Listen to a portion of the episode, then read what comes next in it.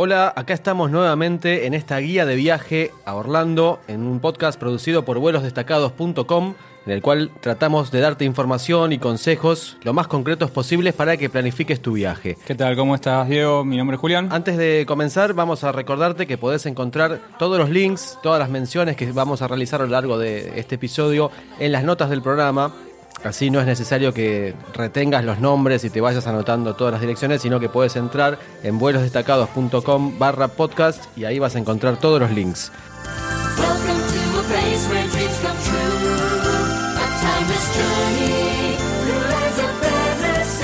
El tema que vamos a tratar hoy es si vale la pena, si es necesario o no alquilar un auto cuando estás en Orlando. Sí, básicamente nosotros consideramos que alquilar un auto es fundamental, sobre todo si vas a ir no solamente a, Orlando, sino a cualquier lado de la Florida. Son espacios súper amplios, eh, hay distancias muy considerables entre un lugar y otro, y además la comodidad también que tiene eh, alquilar un auto en ese lugar, digamos, la comodidad, la, cantidad de, autos que tenés, eh, las variedades que se adaptan a cualquier tipo de, viajero o de familia. Bueno, pero no nos adelantemos a sacar conclusiones, vamos a desarrollar uno por uno los temas que, que tenemos pensados para hoy, como por ejemplo, cuáles son las opciones para alquilar el auto, dónde se puede alquilar, cuánto cuesta y sobre todo cómo ahorrarte algunos dólares que pueden ser utilizados para parques, compras y otras cosas.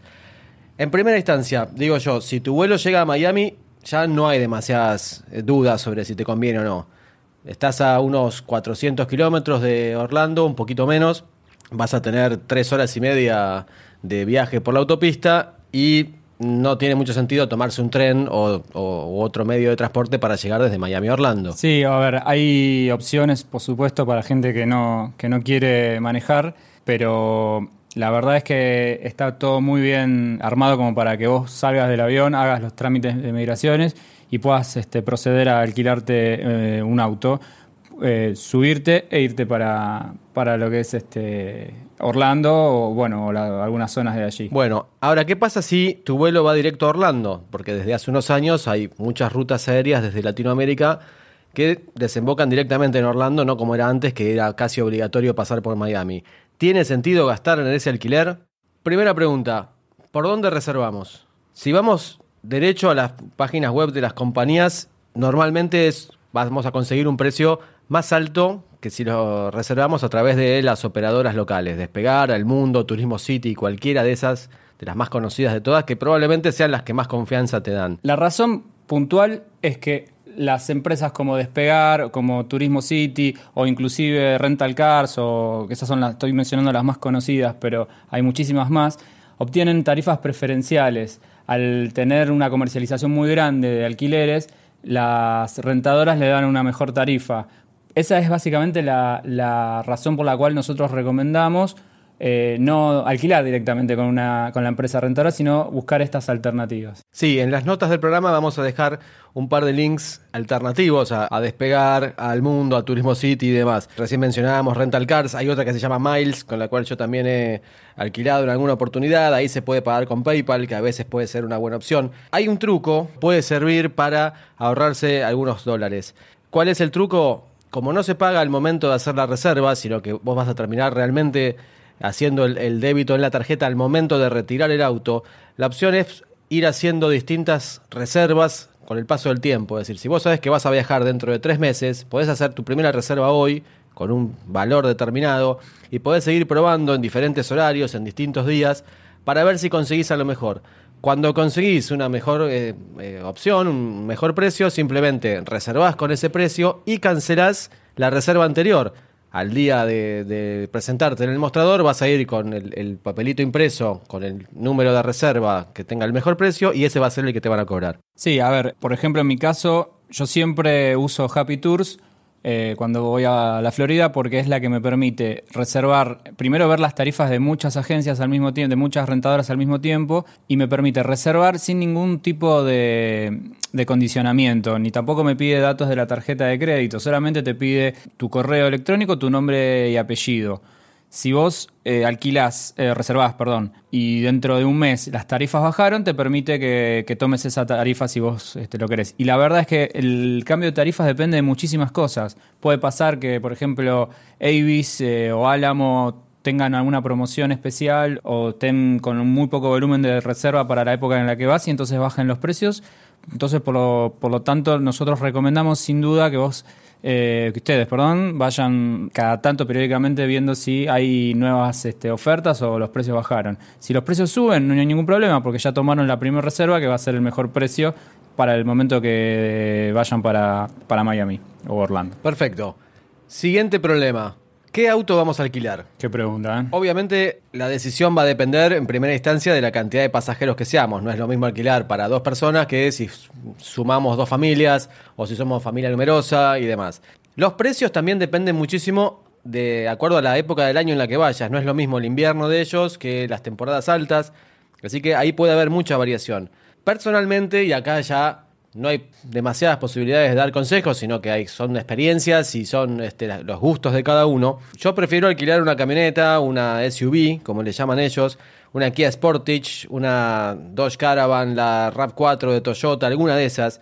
Algo probablemente mucho más grande de lo que realmente vayas a necesitar allá. Te digo las razones. En primera instancia, siempre pasa que te zarpás con las compras, tenés muchas valijas, te van a ocupar mucho lugar, vas a estar incómodo si, si tenés que llenar el auto.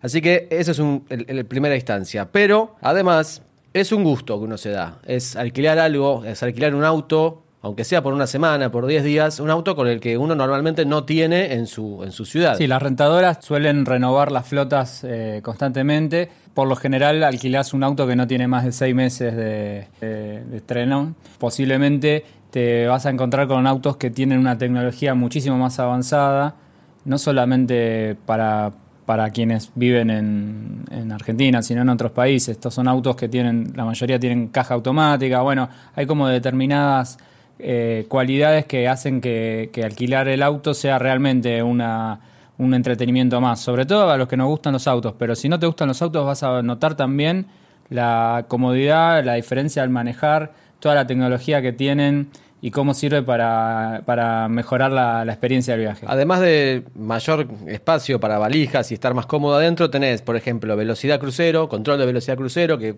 vas a hacer el viaje. así para la gente. Vas a hacer el viaje de, Miami hasta Orlando, esos casi 400 kilómetros, vos seteás el auto para que vaya a las 60, 65 millas por hora, que es, la, es la velocidad máxima permitida en esa autopista, y no tenés que tocar el acelerador, no tenés que tocar el embrague, porque no tiene, es decir, vos vas Casi en piloto automático. Configurás una velocidad, le estableces esa velocidad que siempre tiene que ser por debajo del límite, digamos, que, está establecido en la ruta, porque ya recordemos que una multa por exceso de velocidad es súper costosa, así que recomendamos no intentar este, sobrepasar el límite.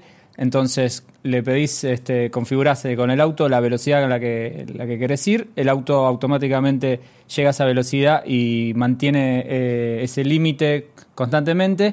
En el caso que vos necesites, porque esto es una pregunta que muchos amigos me han hecho, si llega a haber alguna eventualidad y necesitas reducir, ¿qué pasa? ¿El auto cómo, cómo reacciona? Bueno, yo con solo apretar el freno, el auto baja automáticamente la velocidad y ya tenés el control nuevamente de la velocidad. Incluso hay nuevas versiones de este control de velocidad crucero que tiene una especie de radar, no sé cómo, cómo definirlo, que identifica el auto que está adelante nuestro y si el auto que está adelante nuestro va a menos velocidad que la que nosotros tenemos seteado, automáticamente reduce la velocidad para acomodarse con el auto que está adelante. Es decir, no es que te va, no es que lo vas a chocar al auto que tenés adelante, sino que identifica que adelante va un auto a 50 millas por hora y vos estás seteado en 65, automáticamente ajusta tu velocidad a los 50, a las 50 millas por hora para evitar las colisiones. Además de este chiche, que no solamente es cómodo, sino que además es una medida de seguridad interesante. Tienen, por ejemplo, cámara trasera para estacionar, navegador satelital, con lo cual no consumís datos y no tenés que estar con tu teléfono arriba del auto viendo hacia dónde tenés que ir, sino que programás tu destino en, la pantallita que tiene el, auto y ahí ya te, va indicando el camino. Y hay otra función nueva que no tuve la oportunidad todavía, pero ya he leído a otros viajeros que, lo están que lo, que lo fueron compartiendo y es eh, hay como un medidor de cansancio el tablero tiene como, un, como una función que reconoce hace cuánto es que estás manejando y cuánto eh, disminuye tu, poder de atención mientras estás manejando. Eso está muy bien porque eh, sobre todo para alguien que quizás este, ya decidió hacer un viaje demasiado largo y, y por ahí uno se ceba y no quiere bajar o no quiere parar eh, el auto mismo reconoce que quizás ya no estás en condiciones de seguir manejando por mucho tiempo más y bueno, es un buen momento para pasarle el, eh, o, descansar o quizás compartir el viaje con otro conductor designado. Entonces, por unos pocos dólares extra, quizás 50 dólares extra en una semana, vamos a tener un montón de chiches, que muchos de esos no son indispensables, probablemente, pero merecen la pena y te hacen más confortable eh, el viaje y la, estadía en Orlando.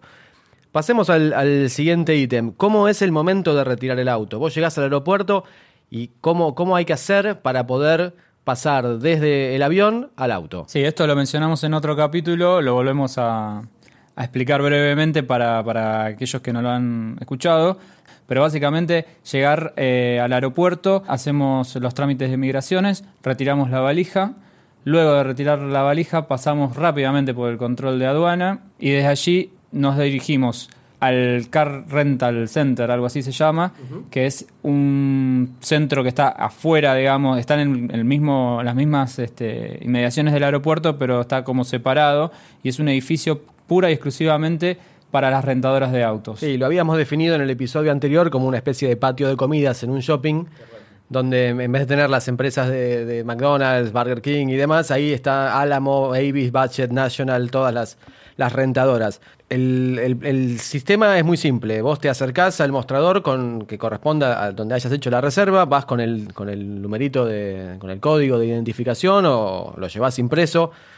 Te presentás al, empleado que está ahí, que probablemente sea latino y, hable castellano, con lo cual vas a tener bastante más este, fluidez en, la conversación vas a tener que presentar tu pasaporte, tu licencia de conducir y, por supuesto, tu tarjeta de crédito. Sí, la única diferencia con el aeropuerto de Orlando es que el aeropuerto de Orlando es un poco más chico que el de Miami, no hay que tomarse ningún tren, no hay que irse afuera del aeropuerto para hacer estos trámites, digamos. Es salís de la parte de migraciones y te vas a encontrar, creo que es un piso abajo, con un, un sector eh, destinado justamente para las rentadoras, un pasillo larguísimo, y ahí vas a tener que localizar la, rentadora con, con, la que hiciste la reserva, pero el trámite es exactamente lo mismo. Licencia de conducir, tarjeta de crédito, el empleado va a preguntar si quieren agregarle algunas este, opciones más al servicio, como bueno, algún tipo de seguro algún tipo de beneficio de, prepagar el tanque de nafta? Eh, de todas las opciones que, te ofrecen, que puede ser agregar un GPS, hay, dos que me parece que vale la pena mencionar. La primera es la que dijiste recién del tanque de nafta. Es algo que yo recomiendo hacer y, yo normalmente hago. ¿Qué significa? Significa que vos podés devolver el auto sin necesidad de tener el tanque lleno. Si vos no lo haces y no, no optás por esta posibilidad, te van a cobrar la nafta bastante más cara de lo que te sale afuera. Sí, vos tenés que devolver el auto con el tanque lleno. Esto es en general. Porque te lo dan a vos con el tanque lleno. Claro, te lo dan con el tanque. Se llama, se entrega con tanque lleno, se devuelve con tanque lleno. Lo lógico es que nosotros lleguemos al aeropuerto ya con el tanque cargado a medida que te vas acercando a los cualquier aeropuerto, esto pasa creo que en casi todos los aeropuertos del mundo, a medida que te vas acercando al aeropuerto, las estaciones de servicio van subiendo el precio, digamos, porque saben que vos vas a tener que entregarlo con el tanque lleno. Entonces muchas veces pasa que terminamos pagando casi lo mismo que quizás... Este... Y no solamente eso, además estás estresado, que las valijas, que si estás llegando tarde, si no llegas tarde, que cómo es el camino al aeropuerto. Entonces a lo mejor pasa que dejas eso para el último día y estás atrasado o te olvidas de cargar, ha pasado de llegar al aeropuerto y decir, no tengo el tanque lleno, te van a matar con el precio. Entonces, a todo esto, la opción que te ofrecen ellos es cobrarte ese tanque y es un poquito más caro de lo que sale normalmente cargarlo afuera, en, en una zona más amigable que la zona del aeropuerto, pero estás tranquilo y llegás con lo que tengas de nafta y no vas a tener ningún inconveniente. Esa es como opción, para mí es la, la más, este, la más razonable. Hay otro tema, y es el tema de la sillita para los chicos. Sí. Si vos tenés un chico que tenga generalmente menos de 5 años, no tiene que ver con la edad, sino que tiene que ver con el, con el tamaño, con lo que mide el chico y con el peso. Es obligatorio circular con eh, sillita para, para los chicos, con el booster. Hasta hace un tiempo vos podías optar por salir sin eso y lo comprabas en un Walmart de ahí cercano al aeropuerto y te iba a salir más barato que alquilarlo eh, por todos los días que vos tengas el auto. Ahora, desde hace un tiempo, ya es obligatorio y hay alguien teóricamente que controla que vos no salgas del aeropuerto con el chico sentado o a UPA o sentado en el asiento y no tengas la sillita esta. Sí, esto es sentido común. las autoridades dicen los chicos no pueden ir sin el asiento eh, acondicionado según su peso y, estatura y no podemos salir a un... Miami está lleno de, de autopistas, lo mismo es Orlando, o sea, no podemos salir a una autopista y correr el riesgo solo porque vamos a ir a, comprar la sillita. O sea, lamentablemente esa opción no, es recomendable. Eh, ahora hay más controles y los requisitos van cambiando. Nosotros en las notas del programa le vamos a dejar un link para que puedan chequear cuáles son los requisitos actuales que, tiene el estado de la Florida para lo que es eh, los boosters. Bien, yo te puedo sugerir otra argentinada, entonces, que no es la de irse sin la sillita, pero lo que se puede hacer es alquilar la sillita por un día. Vos salís del aeropuerto con la sillita y el, chico sentado en la sillita, vas a un Walmart, comprás ahí la silla que incluso muchos se la traen después para, Buenos Aires porque sale mucho más barato de lo que sale eh, alquilarla por el resto de, la estadía y podés devolver la sillita que les alquilaste al día siguiente, ya sea en el aeropuerto o en otra oficina de la misma rentadora. Incluso lo podés devolver Vos alquilás el auto en Miami y podés devolverle el booster en Orlando. Sí, eso es una gran opción y además estás eh, cumpliendo la ley y únicamente gastás el. Porque esto ellos lo cotizan por, por día de uso, eh, únicamente estás este, pagando solamente eh, un día de, alquiler de booster. Entonces, optamos ante, ahí en el mostrador por el tanque de, nafta para poder devolverlo vacío o semivacío la sillita para el chico, si en el caso que, que viajemos con, con nenes chiquitos. ¿Y qué más hacemos ahí? Ahí nos tenemos que ir a lo que es estrictamente el parking donde están estacionados los, todos los autos. Eh, vamos al, piso que corresponde a nuestra rentadora, nos van a indicar en qué pasillo están los autos. Sí, recordemos que cuando, cuando una vez que ya pasamos el trámite, digamos, del check-in, lo que sería el check-in con, con la rentadora, nos van a decir, bueno, baje o suba, depende de dónde, en qué aeropuertos estén, a tal piso que ahí es donde van a estar, eh, ahí está el, playón con los autos disponibles. En el mismo ascensor vamos a encontrar logos de las empresas eh, rentadoras, porque depende qué piso sea, es, depende cuál va a ser la empresa. Una vez que llegamos ahí, nos vamos a encontrar con un encargado del playón que nos va a tomar los datos, va a verificar que esté todo correctamente y nos va a decir justamente, bueno, según la categoría que nosotros tengamos este, alquilado, váyanse a la columna, no sé, D, columna F o lo que sea, o esta es de la columna F de acá hasta acá, son todos los autos que estén ahí, cualquiera de todos esos pueden alquilarlo y según la categoría obviamente que tengamos, nosotros decidiremos, eh, bueno, si es tal o cual auto, digamos. Ahí vas a tener varios modelos, probablemente dentro de la misma categoría, varios colores varias prestaciones, lo que decíamos antes, si algunos tienen control de velocidad crucero o no, si tienen pantalla o no, si tienen GPS, todas esas cosas vos las podés ir viendo antes de decidir por qué auto es el que te vas a llevar. Las llaves generalmente están puestas o están ahí arriba en, la luneta delantera, así que te sentás, pones el auto en marcha, cargas las valijas, cargas a los chicos y salís rumbo a la autopista. Vas a pasar por un control previo, te van a escanear un sticker que tiene el auto pegado en el parabrisas, ahí va a quedar oficialmente eh, iniciada el alquiler del auto que vos te llevas. Hay un tema con los peajes. ¿Cómo se pagan? Las autopistas en la Florida tienen un sistema muy desarrollado, muy evolucionado para, el cobro de peajes y son, eh, bueno, como son como por radares, el auto pasa por el, por, la, por el peaje, no hay barreras, no hay cajeros manuales y automáticamente te cobran el paso, digamos, y ese costo del peaje recién lo vamos a ver en la cuando nosotros paguemos posteriormente el alquiler. Recién se computa hasta les diría un mes después de haber hecho la reserva del alquiler.